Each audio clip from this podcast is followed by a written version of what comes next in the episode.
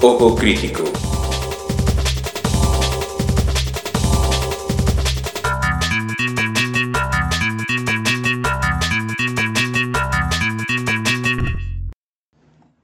Hola, ¿qué tal? Buenas tardes, buenas noches, buenos días según nos escuchen. Bienvenidos a una emisión más de este su podcast de confianza Ojo Crítico, donde hablamos desde una mirada social de series, de películas y de otros productos culturales en esta ocasión. Y ya que estamos cerca ya de las eh, de las fiestas religiosas de Semana Santa, Fiestas santas. las fiestas santas, traemos una película para analizar que nos parece bastante divertida. Eh, nos referimos a La vida de Brian, eh, que corre a cargo del grupo de comediantes eh, Monty Python, ¿no? Monty Python, ¿no? Eh, Monty Python. Monty Python, ¿no? Eh, eh, dirigida por Terry Jones, fue publicada, salió en 1979 y habla de la historia precisamente de Brian, que es un niño de, de la antigua, de- del antiguo Jerusalén, del antiguo Belén. Es un niño que curiosamente nace el mismo día que Jesús. ¿no? Y de ahí su vida está marcada por eh, eh, vivir en un contexto de, mesianismo.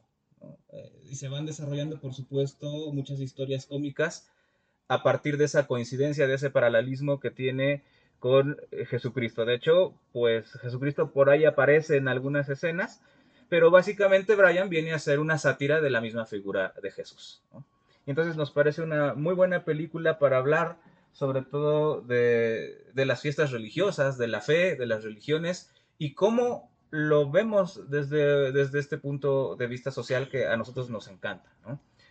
¿Cómo viste tú? Bueno, les recordamos antes que otra cosa que, por supuesto, esto, como normalmente lo tenemos aquí, tiene spoilers este, este podcast. Entonces, pues, si no han visto esta, esta película y están interesados, pues vayan, corran y regresen para que no vayamos a arruinar la experiencia. Si, y si no, pues de una vez quédense escucharnos. Netflix, vayan a verla en Netflix. Está, está en Netflix, creo que también está en YouTube. Está en. YouTube. Eh, entonces, bueno, ahí la pueden encontrar, La vida de Brian de Monty Python. Johnny, eh, ¿qué nos puedes comentar sobre, sobre esta película y cuál es tu mirada? Eh, está buena, está buena. El inicio me pareció bastante este, singular cuando llegan los este, tres Reyes Magos y la esta su mamá les empieza a decir que, que es mirra, que, que todas estas cosas, ¿no? Y da- para que al final le quitan las cosas y se las vuelvan al original Jesús. Si se dan cuenta se dan cuenta que, es, que no es. Y, y toda la película empieza a dar como cuestiones bastante eh, específicas, ¿no? Que te llaman la atención, como el Frente Popular de Judea, como la novia de Brian, cuando empieza a hacer este esta parte como de tipo Mesías, ¿no? Y es una totalmente sátira, como dijiste, a la fe. A mí me interesa más esta parte de la fe que vamos a tocar. Entonces es una buena película, una mirada distinta a todas estas películas que aparecen este, en todo este tiempo que iban a empezar que te aparecen en Canal 5, la historia de Jesús, todas estas cosas que te aparecen. Y es una excelente película para que tengas otra mirada de- en estas fechas. Por supuesto, un humor irreverente, como Bastante. normalmente. Para esos años es bastante irreverente. Sí, estamos hablando de una película de 1979 que trata un tema que en ese momento, pues, seguía siendo un, un- o sea, burlarse de eso es un tabú, ¿no? Era algo prohibido, algo que era muy mal Era un visto, pecado. incluso en sociedades europeas. Estamos hablando de que tiene más de 40 años, Sí. ¿no? Y para que toque esos temas específicos que Mm. toca, sí, sí está, sí está pesadón para sus tiempos. Ahorita ya lo es demasiadamente fácil, pero para ese tiempo sí eran muy irreverentes. ¿eh? Sí, a- hasta la fecha creo que muchas personas pudieran sentirse eh, pues incómodas viendo tal vez la vida de Brian, a pesar de que no es como pues Bastantes, pero yo creo que lo pueden tolerar. Sí. Porque no está tan, tan violenta para su fe. sí, no, vamos, no es no es eh, Es que es no una, es blasfema en extremo, ¿no? no es una sátira a Jesús, es una sátira a la fe. a la fe, más a que la figura, religión como tal. Exacto, ¿no? ¿Cómo, no- cómo nos manejamos como, como comunidades frente lo- al fenómeno de la fe? Y es que justamente lo que hace es utilizar la imagen de algo similar a Jesucristo, que en este caso Exacto, es Brian, O sea, cambian el, el- los caminos, no, o sea, Jesús Ajá. está ahí y hace lo que sea y ahí está su historia. Pero acá está otro que igual hizo su historia en ese mismo tiempo, ¿no? Como si hubieran vivido en la misma ciudad. Y es, mira, no estoy atacando a Jesús, pero estoy atacando otra cosa. Sí, y habla de muchos temas, eh, habla, por ejemplo, algunos detalles sobre el feminismo, habla mucho de las cuestiones políticas, de cómo se desarrollan los movimientos revolucionarios y por supuesto habla de cómo convivimos con la fe en O determinadas cómo no defienden a, a Brian cuando lo necesita, ¿no? Sí, bueno, hay, hay muchas cuestiones, muchos detalles a lo largo de la película. eh, y bueno, eh, ha- hay algunas cosas que tampoco han envejecido tan bien, ¿no? Por ejemplo, por ahí al inicio de la película, precisamente con uno de los Reyes Magos hay un blackface que para ahorita los estándares de hoy pues, sería totalmente inaceptable, pero bueno, hay que entender que estamos en, en 1979 y, y pues hay cosas que no van a resistir el paso del tiempo, aunque la película en muchos aspectos eh, todavía tiene muchísima frescura en cuanto a la lectura de estos fenómenos que comentamos. Sí, bueno, incluso me parece que esta parte de hablar sobre este blackface, por ejemplo, es un poco redundante cuando la figura de la madre de Brian es Sí. uno de los Monty Python, ¿no? Sí, también, ¿no? Eh, Sí, sí, sí. Sí, ¿no? El, el- el actor que hace el de mamá de, de Monty Python, pues evidentemente es un hombre, ¿no? Es parte de la sátira que, bueno, también está eh, ya para estos estándares un poco fuera de lugar, ¿no?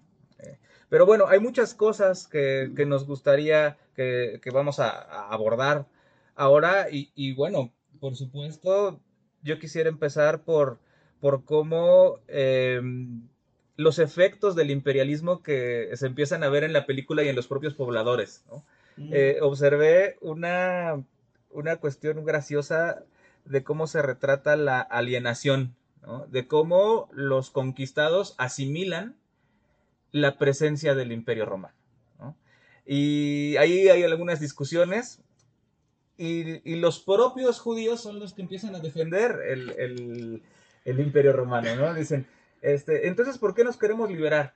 Pero, pues, ¿Qué han este- hecho por nosotros? ¿qué han hecho no? por nosotros? Ah, pues dicen, ah, pues ellos han hecho un acueducto y, y nos llevaron proyectos de sanitización y seguridad y educación y medicina, ¿no? Entonces eh, empiezan a reflejar y a proyectar una especie de síndrome de Estocolmo eh, que, que incluso podemos encontrar aún hoy, ¿no? Eh, vemos como personas de clases bajas, de- que, que- que vienen de sectores oprimidos, empiezan a defender el sistema del cual son víctimas, ¿no? Y lo defienden a capa y espada. Ese es, el, ese es eh, precisamente la alienación en todo su esplendor, cuando es el, la propia víctima Los del abuso, los dominados, que están dispuestos a defender al sistema que los oprime. Exacto. De eso bueno, me acaba de acordar lo, lo que pasó hace, no sé si tiene meses o exactamente un año, cuando Andrés Manuel pidió que, que se nos pidiera perdón por la conquista y muchos de los mexicanos dijeron, no, es que este, nos vinieron, exactamente, ¿no? Digo que ya es un debate bastante poco estéril, pero sí, es, es el mismo fenómeno que dicen, nos vinieron a educar, nos vinieron a darnos este lo que somos y no sé quién sabe. Si no estaríamos desnudos, este, entonces, Para ellos no existía ni la esclavitud, ni 300 años de dominación, ni despojo. ni un genocidio, ¿no? ese tipo de Sí, cosas, ¿no? genocidio, por supuesto. Entonces, ahí se ve muy bien reflejado en varias partes de la película, justamente ahí en esa discusión, que aparte son discusiones que se tienen dentro del supuesto grupo revolucionario que quiere derrocar al imperio romano. ¿no? Que, ese- Exacto. que este, este grupo revolucionario se llama Frente Popular, de Judea. Igual pasa el mismo fenómeno cuando lo hacen Mesías, ¿no? O sea, cuando, cuando lo hacen Mesías por motivos como muy estériles y cuando dicen, ah, mira, este es el Mesías que necesitamos, ¿no? Pero bueno, más que Mesías es como un mártir. Como un mártir, como así tipo... Pero esta, o sea, antes de eso, eh, en esta parte en la que dicen, ok, somos el, el- el- este frente de Judea, ¿y, y quiénes son los peores? Los romanos. Y más que los romanos, ¿quién? ¿No? Y son otros grupos de judíos. Sí, bueno, y, y la división que a veces hay en, en- en grupos de liberación o en grupos de izquierda, ¿no? Eh, es una cosa que, eh, que se enfatiza mucho en la película de cómo se divide en dos el, el Frente Popular de En lugar de que se unan, el Frente Popular. Judeo. Ajá. ¿no? En- Entonces, es dentro de los mismos que están tratando de, de- de provocar un cambio en la sociedad eh, judía de la época del Imperio Romano que están tratando de liberarse de las cadenas del Imperio Romano, empieza a haber divisiones, ¿no? Sí. Me, No sé si- me no sé- recuerda el, el chiste de los trotskistas, ¿no? Que, que hacen dos trotskistas en una cantina, entran dos, tos- do- dos, dos trotskistas en una cantina y salen dos partidos, ¿no? Dos partidos. Entonces dices, bueno, Hay, hay una película alemana que salió que es el año pasado que es un conejo que creo que es de izquierda y tiene que vivir con otro que es de izquierda y empieza a lavar el refri y le dice, tú eres anarquista, ¿verdad? Creo que después de la revolución no vamos a poder vivir juntos. Porque el conejo es hasta comunista. que triunfe la Hasta que revolución nos triunfe la vamos a revolución, llevar nos bien. vamos a llevar bien. Entonces es como de... Y, Es el único y ahí, y ahí lo satirizan muy bien, ¿no? Creo que, que a veces también hay que ser a veces autocríticos con, con las propias cosas con las que creemos o comulgamos. Y bueno, es evidente que casi siempre en todos los movimientos de izquierda siempre hay divisiones. Es un ¿no? fenómeno muy reiterativo, ¿no? fenómeno, Desde que, desde que Marx se peleó con Bakunin, como que marcó el destino de todo lo que sería después los movimientos. Es agua y de izquierda. aceite, ¿no? Sí, sí, sí. Pues que igual es difícil no estar, eh, estar de acuerdo, ¿sabes? Porque hay un, hay un discurso hegemónico que es vamos a hacerlo de esta manera y eh, la contrahegemonía es vamos a hacerlo de cualquier otra manera que no sea esa. Entonces ahí se abren muchísimas posibilidades y ahí es donde se hace la diferenciación, que creo que es natural. O sea, no hay forma de que no ocurra considerando que solamente hay un sí o no y cuando quitas el sí de la ecuación, el no es una gama muy amplia. Sí, sí, sí, sí, realmente es como un debate como muy irreconciliable, se podría decir, ¿no? Porque es como, de, por ejemplo, el, el comunismo es de sigo con el Estado y el anarquismo es obviamente no, La eliminación del Estado. la eliminación del Estado, entonces es como, pues llegar a acuerdos. Y es lo que pasa igual como en la película, ¿no? De, en lugar de que nos unamos, vamos a luchar, Sí, porque Nos matamos entre nos nosotros. vamos a ¿no? matar entre nosotros, ¿no? Sí. Antes de que gane tu idea. Sí, de hecho, cuando hacen el asalto al cuartel este de, de los soldados romanos, se terminan matando entre ellos, ¿no? Exacto, Que- que esa es la escena, ¿no? Y es lo que varias críticas esto. dicen, o sea, o sea, es una escena genial porque es, en lugar de que se unan para el, el objetivo mutuo, empiezan, se- resultan peleándose y es como de, Sí, sí, es, es el retrato de la división de las Exacto. izquierdas, ¿no? Que, que de pronto, pues sí, suele ocurrir mucho en, en la cuestión de la realidad, ¿no?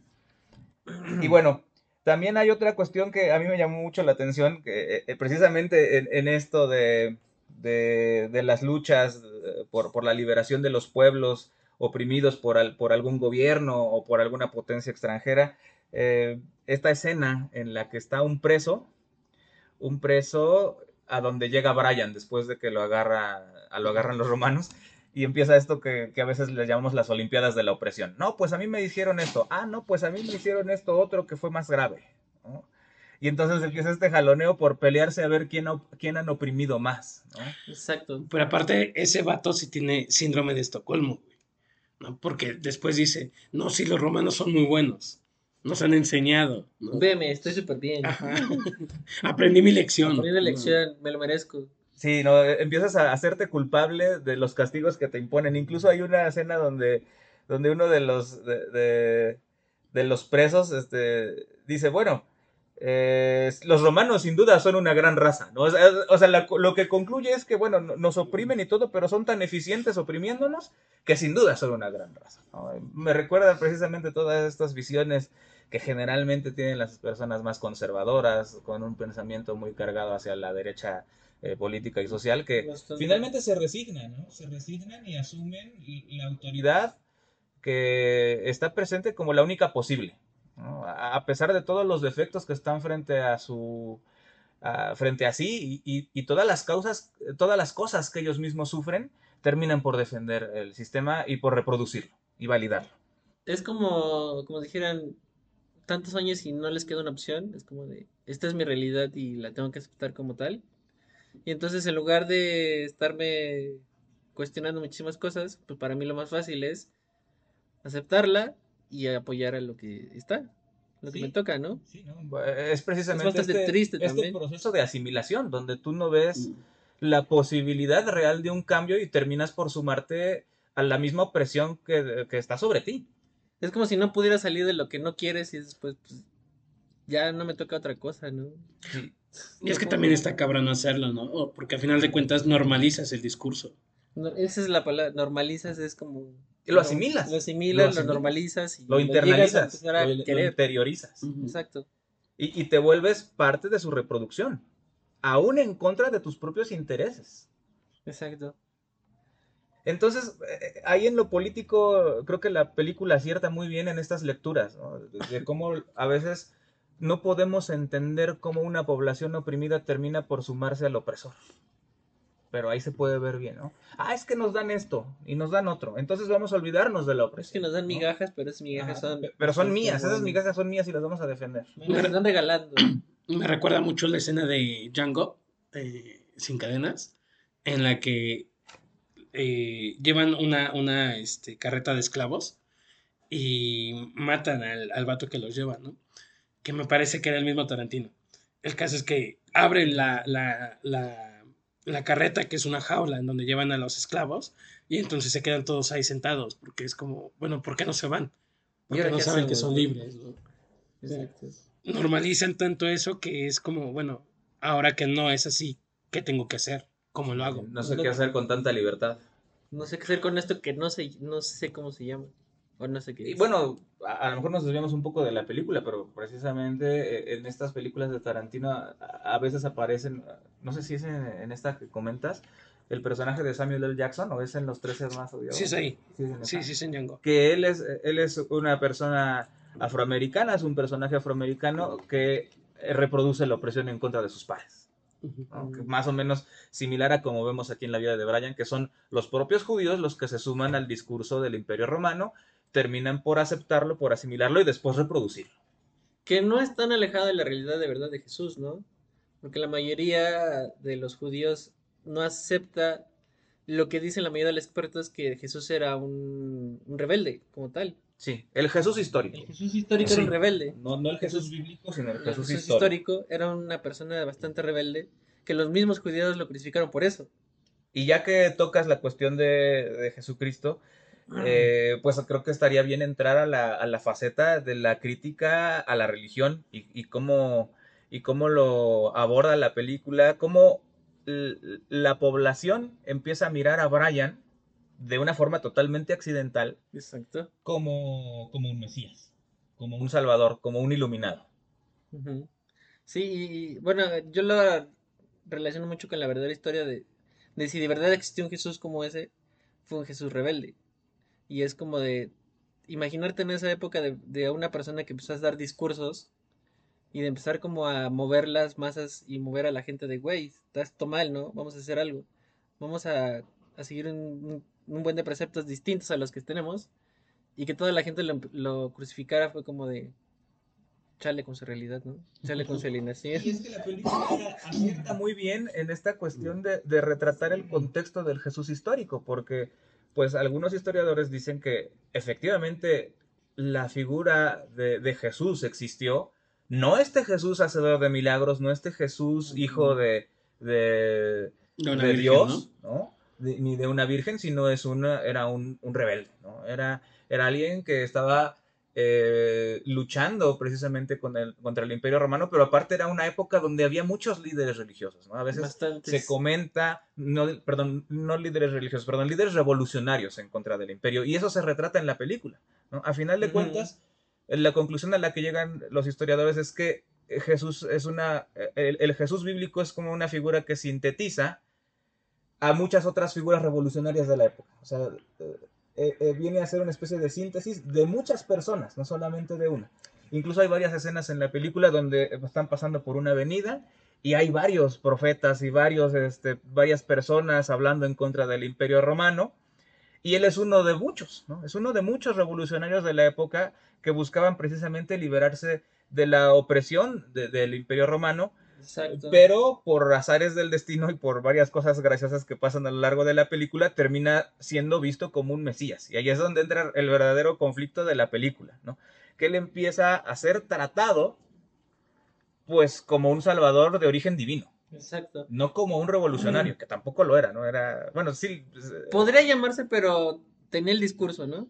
Igual lo que ahorita se me viene a la mente es estas películas que aparecen en Semana Santa de la vida de Jesús que aparecen desde niño y desde joven y desde puberto, en donde hay una en donde es muy, muy poquito y muy marcado Pero recuerdo una escena en donde es el niño Jesús bíblico, pero como de 10, 11 años, en donde se mete a donde dan los discursos los intelectuales y los empieza a cuestionar mismo. Y les, los, los, intelectuales les empiezan a preguntar un buen de cosas filosóficas y un buen de cosas este, bastante duras para la edad del niño. Y el niño empieza a criticarlas, empieza a decir es que así no es, y empieza a refutar su discurso. Y es como de el Jesús bíblico sí realmente tiene una, tiene una poca crítica de lo que era. Y lo que recuerdo también es que de la crítica que se tiene del Jesús bíblico es que realmente él no quería venir a la tierra, ¿no? Porque en las últimas, la última, una de sus últimas palabras los hace reflexionar de, Señor, ¿por qué me has abandonado? Y es como de, este no era el plan que teníamos. En eso no habíamos en quedado. Eso no habíamos quedado, ¿no? O sea, es la duda, exacto, es la duda de, de, de, la historia realmente de cómo te la cuenta la Biblia, ¿no? Que aparte es lo que lo hace demasiado humano, ¿no? Exacto, porque en esa escena de las muchas películas hacen ver a un Jesús que está confundido realmente, ¿no? De esto no debería de pasarme. O sea, este realmente no era el plan que teníamos. Es como de Jesús, porque has abandonado? Y después se resigna Dios de mío, ¿por qué me has Dios mío, ¿por qué me has abandonado? Y esa es una frase bastante como cruda que te la empiezas a reflexionar ya después. ¿no? Es... Sí, eh, regresando a lo de, a lo de cómo, cómo en las sociedades abrazamos la fe, abrazamos cierto sistema de creencias. Eh, la película creo que también lo reflexiona muy bien y cómo en tiempos de crisis precisamente pueden aparecer estas figuras, en este caso de carácter religioso, que necesitadas de algo que ilumine el camino, eh, pueden creer en cualquier cosa. Y, y, cómo lo empiezan a, a señalar a él, ¿no? precisamente necesitados de una figura que, que, se convierte en un liderazgo y, y, en una esperanza, algo en que creer, empiezan a tratarlo como, como este, este Mesías. ¿no? Sí. Y ahí se, se, empiezan a desenvolver una serie de cosas muy graciosas, de cómo abandona, se le cae una de sus chanclas, cuando, y ¡ay, está una reliquia! Y le empiezan a ver como, como eh, estas famosas reliquias precisamente asociadas a pertenencias materiales asociadas a la vida de Jesús. Sí, como el Santo Grial, ¿no? Como el Santo Grial, ¿no? Son, son, son, la figura del Santo Grial, ¿no? El zapato es un Santo Grial de Brian, ¿no? Y luego, este, por ahí hay un gag con una calabaza que compra en un regateo en el mercado de, de, del pueblo y empiezan a pelearse por la reliquia de la calabaza, ¿no? Los grupos de, que empiezan a confiar en él y lo empiezan a ver como como un Mesías. Y entonces ellos empiezan a discutir cuál es el auténtico mensaje de Brian, que también es una crítica a los religiosos. ¿Qué es, ¿Cuál es la lectura que se le da a la Biblia? Entonces están peleando, no es que quiso decir esto, no es que quiso decir el otro. Todas las interpretaciones posibles que se le pueden dar a un texto y sobre todo un texto en el cual puede haber tan diversas interpretaciones como son los textos bíblicos. Sí, se presta muchísimo. En esta parte en la que va este Brian, en la que cae, güey, y, y se, está junto a otros, este, pues que oradores. Este, a mí me pareció bien curioso esta parte de que re, realmente lo que te está mostrando es que la fe incluso es una cuestión de show, ¿sabes? O sea, el que, llamaba la, ¿no? el que llamaba la atención era el que hablaba más exagerado, güey, el que hablaba de la serpiente y la prostituta de, de, de del pueblo y no sé qué. Y entonces le preguntaban todos a Brian, bueno, pero, pero si te portas mal, ¿eso qué? ¿No? O sea, ¿y qué va a pasar? Entonces le estaban pidiendo ese performance, güey. Había una necesidad de grandilocuencia para que te creamos. Sí, y también eh, cómo le empiezan a adjudicar milagros, ¿no? Uno tras otro cuando más bien las cosas que están ellos leyendo como un milagro, más bien son obras de la casualidad y del contexto. ¿no? Sí. Entonces, el, el que, eh, el, por ejemplo, cuando dice, pero es que yo no he hecho nada, o sea, estas cosas de todas maneras iban a pasar. Miren, él está negando su, su divinidad, entonces quiere decir que él es el Mesías. la, esta plantita, güey, ¿no? la, la, que, ahí hay, ahí hay comida, ¿no? Ahí hay frutos. Y los frutos eran del otro vato que estaba eh, en silencio, ¿no? Sí, y, y hay, hay, muchas cuestiones muy curiosas eh, que, que, terminan por ser una sátira de, de, cómo la gente lee la religión y deposita su fe a veces en cosas que más bien termina por convencerse a sí mismos de una realidad que no existe. Yo, yo me- es- yo siento ahí la fe que se menciona como un anhelo fortuito, como algo que necesitas tener porque no puedes estar solo, necesitas como agarrarte de algo. Sí, Exacto. sí, pero totalmente. la cuestión es que debajo de ese algo no hay nada. Exacto. Es un castillo en el aire. Pero es que incluso, o sea, Pero en su mente es- es- algo existe, algo te está cargando ahí. Sí. esa misma crítica se la puedes hacer al positivismo y, y es lo mismo. O sea, debajo del positivismo hay una serie de órdenes lógicas, pero la verdad es que tampoco, también están soportadas en supuestos. Sí, bueno, el, el positivismo vendría a, a traer el respaldo de la ciencia, ¿no? De la comprobación. Exacto. Lo que la, lo que la fe no tiene, lo que la Sí. religión no tiene. Sea, es un modelo de conocimiento diferente al final del día. Sí, es como. eh, de- de- en el cristianismo, en el catolicismo, todo este tipo de cosas, como de. Y todas las religiones en general. Ajá, no, Todo sistema de todo creencias. sistema de que no puedo hacerme cargo de mí mismo, necesito hacerme, necesito que alguien se haga cargo de mí. Algo exterior a mí, en el cual pueda yo confiar. No, nos vamos a poner eh, nietzscheanos, ¿no? Ahorita, ¿no? Que- Sí, por ejemplo, eh, en el positivismo pasa mucho, ¿no? Hay muchos que dicen, bueno, si es ciencia lo creo, pero si es ciencia y no sabes acceder a artículos académicos, ¿no? Exacto, que pasa mucho, sí, sí, tienes razón, ya te agarré la idea que, que- que pusiste, de que aunque hagas mucho tipo de comprobaciones científicas y que hagas un tipo de cosas, es, necesito algo donde, me, donde este, ver lo que me estás diciendo, ¿no? Es que justifique, ¿no? Que justifique lo que me estás diciendo, porque no creo en nada más que no sea la ciencia, ¿no? Y, y, por ejemplo, puede ser personas que ni siquiera entiendan cómo se maneja la ciencia. Exacto. Pero bueno, eh, eh, aquí la película eh, eh, está curioso cómo todos abandonan sus vidas y lo empiezan a seguir, ¿no? Lo empiezan a seguir precisamente como un rebaño y, y pues incluso eh, estos, estos guiños a la imagen de la novia de Brian, a María Magdalena, ¿no? La presencia de una figura femenina en la vida del Salvador, ¿no? Que según el canon católico y el canon bíblico, pues está borrada, ¿no? Eh, Su feminidad, güey. Desde los inicios. O sea, la figura está, pero se mantiene borrada su feminidad y la relación humana con el Cristo. Sí, eh, eh, y bueno, también aquí reflexionan cuestiones eh, sobre, el, sobre el feminismo, ¿no? Que, precisamente es esta chica que es novia de Brian, cómo está involucrada en este, en este Frente Popular de Judea, y les está diciendo las cosas, miren, tenemos que ir a salvar a Brian, y, está tratando de, convencer a, sus compañeros de lucha, y llega un hombre y les dice lo mismo y a él sí le hacen caso, ¿no? No, güey, la, la- La, la están ignorando olímpicamente. la discusión ahí es el, el ejercicio burocrático. No, y machista. De entrada, machista, porque ella les está diciendo lo mismo, que luego viene un vato y al vato sí le hacen caso. Pero, o sea, es como.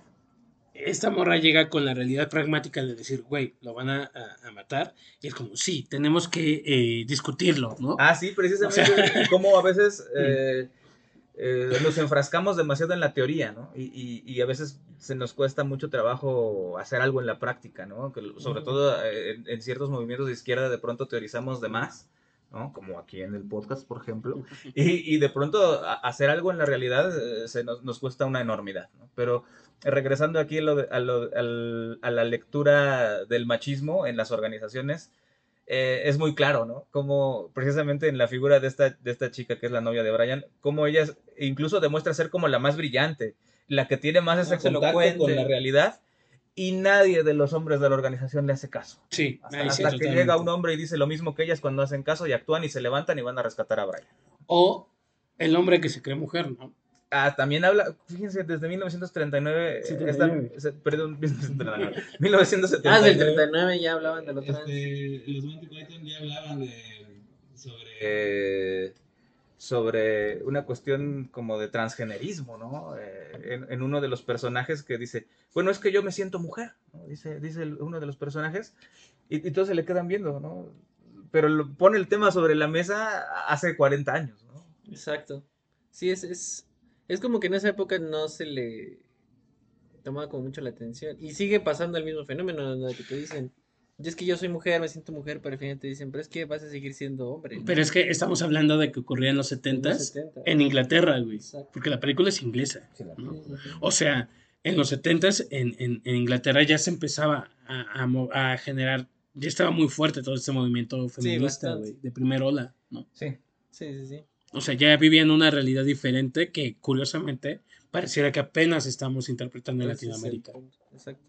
Sí, bueno, hay, hay cosas que, que, de pronto llegan mucho más tarde de este lado del mundo, pero, pero sí, aborda varios temas que a veces no de, con mucha profundidad, pero los pone sobre la mesa, ¿no? Los deja ahí, ¿no? Como un antecedente de que ya estamos hablando de esto desde 1979, ¿no? Y bueno, no, sé si hay alguna otra cuestión que, que quieren observar sobre la película. Pues nada más, bueno, dos cosas. Una, esa parte en la que decías del rebaño. Hay una escena bien clarísima que así eh, es una toma sobre el desierto cuando ya están persiguiendo a Brian y en la primera escena se ve un rebaño literal de, borregos, pero pasan los borregos y después de ello van todos los seguidores, ¿no? Entonces es incluso la, representación visual de cómo ellos se vuelven el rebaño de Brian. Sí, eh, esta, esta alusión eh, de que la, Biblia le llama rebaño a sus seguidores, ¿no? Y así, así lo ilustran en, la película, eh, poniendo el montaje de las personas caminando Como, como un rebaño. Y la segunda es que Brian termina siendo. Eh, ¿Cómo decirlo? Brian termina figurando porque queriendo sin querer es el único que está en la acción, güey. O sea, el único que está actuando, ¿no? Desde el principio, para que lo acepten en el grupo eh, eh, revolucionario, ¿qué es lo que tiene que hacer? Pintar este, este, este letrero de, hacia los romanos, ¿no? De regresense a casa, romanos, que me recuerda el clásico Yankees Go Home. Es lo mismo, güey. Eh, pero es eh, el, ir un pasito adelante, el hacer un paso que es lo que los demás no hacen, es lo que desarrolla todo, güey. Es el único termina por ser pragmático, a diferencia de todos los demás. Y esto que mencionas de las pintas es como hace una iconoclasia, ¿no? Sí, totalmente. Eh, eh, él hace un acto de, manifestación pública con unas pintas, pinta toda la plaza principal eh, para pedirle a, los romanos. Y bueno, ahí hay un gag muy curioso donde, donde llegan los romanos y, parece que ya lo van a arrestar por, hacer, por, por estar pintando las paredes y lo que hacen es corregirle la ortografía, ¿no? de la pinta, ¿no? Buenísimo, aparte me encantó. que, de pronto sí hay que tener un humor medio inglés para disfrutar esta que aparte, película, ¿no? Es esto de, eh, repítelo 300 veces, güey. ahora ya te detengo, ¿no? Y, así es como termina toda la plaza pintarrajeada con el mismo mensaje, ¿no? Y eso es lo que, de hecho, ese es el punto de inflexión donde impresiona a los revolucionarios y lo aceptan en el grupo, ¿no? Exacto. Eh, y bueno, a mí hay una cosa que también me llamó mucho la atención, que es el que es el final, ¿no? De, cuando todos empiezan a cantar, ¿no? De, bueno, estamos aquí. Y creo que es una crítica de estas, de estas personas que le llaman la positividad tóxica, ¿no? No, no o sea, no ves el lado malo de la vida, ¿no? Velo todo, vele siempre el lado bueno, ¿no? no veas lo, lo, malo, siempre, siempre, siempre enfócate en lo bueno, en lo positivo. Sonríe. Sonríe, nunca dejes de sonreír, ¿no? Y están, lo curioso es que están crucificados y están cantando una canción feliz, ¿no? Ese es el cierre de la, de la película, ¿no? están, eh, porque Brian, pues, pues finalmente es, es, es, crucificado y ahí está, de hecho ahí está también Jesús, ¿no? Al lado de él está Jesús. Eh, o algunos otros revolucionarios, no recuerdo si es Jesús, creo que el, Jesús, sale Jesús sale al inicio. Ajá, sale al inicio. Es que sale al inicio. Yo lo estuve buscando, no lo encontré al final, ¿eh? Sí, no, al final no, porque ya estaba al inicio. Sí, pero está al lado de otros revolucionarios y de otros eh, delincuentes y todos se pueden a cantar una canción alegre, una canción positiva y así es como la película se va a crear. Que aparte es lo más positivo que te pudieras imaginar, ¿no? O sea, es melosa. tóxico, ¿no? Sí, ah, Positivo no de positivismo, ¿no? Por supuesto. Sí, sí, sí. Positivo de que todos le vemos el lado amable. El lado amable de las cosas, el de, mira, no importa que esté llevando la fregada, Tuve el helado amable. Tuve el helado amable. Que por supuesto ese es un mecanismo para inhibir cualquier crítica y cualquier eh, pensamiento de cambio. Exacto. De, hecho, cualquier la persona que es positiva al extremo termina por ser totalmente inmovilizada frente a cualquier cambio, porque todo lo ve bien. Las personas que todo lo ven bien van a estar eternamente oprimidas porque no van a luchar nunca por un cambio, porque siempre hay que verle las cosas buenas a todo. O sea, esta positividad, por eso es positividad tóxica, porque no tiene ningún, no impulsa nunca ningún cambio, se queda con lo que hay. y, esto que te dan, que a veces está, como habíamos dicho hace rato, corre totalmente en tu contra, tú lo ves bueno. Sí, porque de nuevo, ¿no? Eh, normalizas la narrativa y entras dentro del status quo. Sí. y de buena Sí. gana. Sí. Ahora sí que, Sí, y como- sonriendo. Como, si fueras tú solito entrando. Sí, ¿no? Ah, No solamente terminas por asimilar y, y asumir tu posición de esclavo o de oprimido, sino que lo haces con una sonrisa. Sí, la alienación Eh, completamente. ¿no? Totalmente la, Sí. asumes tu alienación de buen modo, con una sonrisa en el rostro. Exacto. ¿no? Y ese, ese es precisamente, eh, creo que en muy buena parte de eso se trata la película, porque en muchos aspectos eh, abordan, bueno, e- entre muchos otros temas, pero sobre esto de, de que cómo actúa la alienación y cómo las personas oprimidas terminan por ver, por ver de buen modo a, a su propia opresión, es una constante que aparece en muchas de las escenas y de hecho con eso cierra. ¿no? Sí. Todos Pero- crucificados, esta parte ajá, de, crucificados pero contentos. de la positividad va de la mano de la fe. Va de la mano del catolicismo, de todas estas frases de es que deja que Dios este, haga el plano, es que Dios sabe lo que hace. Las promesas que se prolongan hacia futuro para que tú sobrelleves el presente. Más, más que de catolicismo, eh, coincido en que es la fe. O sea, en lo que quieras, pero tiene que ser una fe. Pero es que, por ejemplo, la fe, por ejemplo, en tipo de religiones es distinta a la católica. Porque la- la- el, el cristianismo es un anhelo fortuito, es un anhelo que se te da porque, porque, porque se tiene que dar, porque tienes que portar bien, porque tienes que aceptar lo que te está dando Jesús.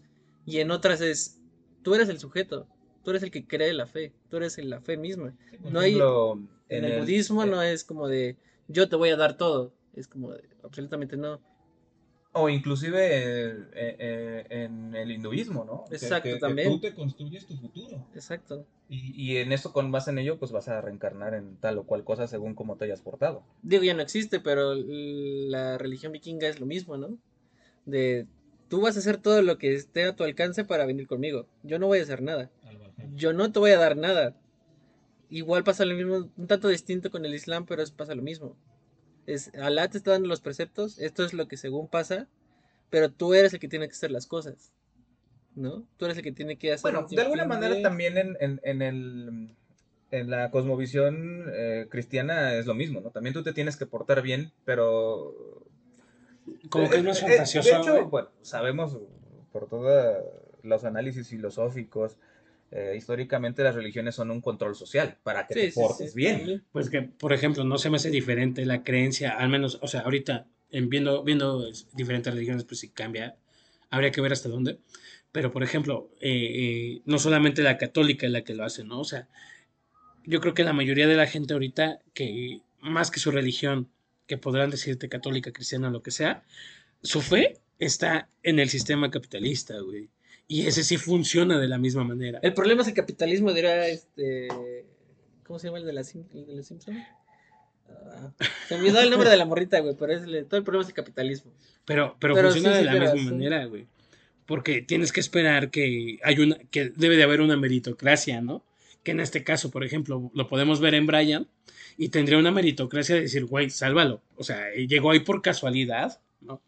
Pero no, es al que matan. Y todavía tiene una dos o tres últimas oportunidades de salvarse y lo crucifican. Sí, sí, sí, es Cuando tienen de- que liberar a Pilatos, cuando, tiene, cuando llegan los otros vatos de Judea, que le dicen, sí, tú vas a ser nuestro mártir y vamos a luchar por ti, como, güey, está vivo, o sea, sálvalo, no manches. Pues es, es finalmente otra sátira de- del, del canon de, de Cristo, ¿no? Sí. Finalmente la gente pide salvar a- a- al- al delincuente que a, que a Cristo. Piensas a la otra persona. exacto. Y es lo que le pasa a Brian finalmente. sí. Pero bueno, cierra precisamente la película con esta crítica al, al- al pensamiento positivo a ultranza y que debemos, tenemos incluso casi la obligación de ver incluso nuestros peores momentos con una sonrisa, lo cual a mí se me hace un absurdo total. Sí. Sí, totalmente. Pues O sea, incluso hasta emocionalmente es muy sano eh, permitirte sentir emociones que se consideran negativas, que por ejemplo, hay una diferencia, güey. Se habla de, de emociones positivas y negativas y la gente piensa que se trata de emociones que te hacen sentir bien y emociones que te hacen sentir mal y no tiene nada que ver. Son emociones que activan tus, tus, tus, eh, tu sistema límbico o que lo deprime, ¿no?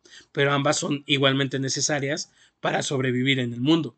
Entonces, el miedo. ajá, que te tiene que- que te- Son alarmas, de ¿no? de, Muévete, o sea, necesitas cambiarte de lugar, güey. sí, y es que ah, creo que este, este cierre pone el dedo en la, en la llaga, de nuevo lo que comentábamos hace un momento. O sea, no hay cambio social que no pase por un momento de ruptura, por un momento en el que tú te sientes inconforme con lo que, con lo que tienes en un momento, con el status quo. O sea, todo cambio social viene de un malestar. Sí. O sea, no, no, y entonces el pensamiento positivo, o sea, de, estar, de, ver todo siempre bien, pues te inmoviliza socialmente. Es que como dice, hay un, como dice Juan Carlos Manedero, es que si no te dan las cosas, no las vas a querer cambiar. Y ese es el momento político. Y, y si tú lo idealizas, que todo está bien y de que, o, o, que, o que lo malo no importa, y hay que ver siempre lo bueno, pues entonces siempre vas a estar atorado en lo malo. O como lo dice el de meritocracia, no es que a mí no me debe de tocar, porque yo estoy haciendo cosas, yo soy el que yo soy el que he hecho todo bien. Y él no a él no le debe de, a él le debe de tocar porque a él le toca, ¿no? Ese tipo de cosas de, de meritocracia como tal. Dentro de la psicología hay una máxima, güey, que, que es una belleza, porque te dice que no hay cambio y no hay forma de evolución o de crecimiento, de desarrollo, de cambio si no es a partir de una crisis. Entonces, tienes que haber una crisis para que haya un cambio. Y eso aplica tanto a nivel psicológico como a nivel social. Si no hay crisis, no hay cambio. Sí. Y pasa por una emoción también. Y si tú todo lo ves eh, color de rosa, ni siquiera te vas a dar cuenta que hay una crisis frente a ti. Porque, ya no distingues. Ya no distingues. No, todo para ti está... Y eso es, por supuesto, un pensamiento inmovilizador. Exacto. Y la religión precisamente viene a eso también. Las religiones vienen a, hacer, a instalar un pensamiento inmovilizador. O sea, tú, tú enfócate en ti y, en, ser bueno y las cosas eh, y, la vida te va a premiar después, ¿no? Cuando, según la religión, te va a premiar eh, cuando tú mueras o, te va a prometer el paraíso y eso te inmoviliza en vida. El, paraíso como tal, ese es, ese es el punto como tal de la religión, es el anhelo fortuito por ejemplo, de los testigos de Jehová, de tú enfócate en ser de las 14.000 personas que se van a ir conmigo. Es lo único que te debes enfocar, no importa nada de tu vida, tú enfócate en esto. Y es como de... Te inmoviliza como tal. Es, un, pensamiento inmovilizante. Te, te deja... Eh, te deja condicionado a tener las mismas condiciones hasta tu muerte. No puedes, no puedes cambiarlas si no las identificas y si piensas que están bien, aquí siempre debes de ver todo de forma positiva. Todo de una misma forma. Bueno, pues creo que es momento de cerrar este podcast dedicado a la película La vida de Brian de los Monty Python a propósito de estos días de guardar de la Semana Santa. Les agradecemos mucho que nos hayan acompañado en una emisión más de, este su podcast de confianza Ojo Crítico. Y les recordamos eh, quiénes somos y cuáles son nuestros contactos rápidamente. Johnny. Eh, bueno, a mí me pueden contactar más por Twitter, que ahí ando más. Eh, es arroba desaire-88 y no va a ser el último capítulo sobre la fe, creo que va a haber bastantes, estuvo bueno. Supongo. Seguramente. Seguramente. Miguel. Pues bueno, yo, el afónico Mike, estoy en Twitter como arroba de psicólogo. Y en Facebook me pueden encontrar en la página de Psic Miguel Ángel Martínez y Pachuca Cartonera Editorial, que son las dos redes que llevo. Yo soy Gustavo Goper, a mí me pueden encontrar en arroba escupeletras en Twitter. Y no habiendo nada más que tratar, gracias y hasta la próxima.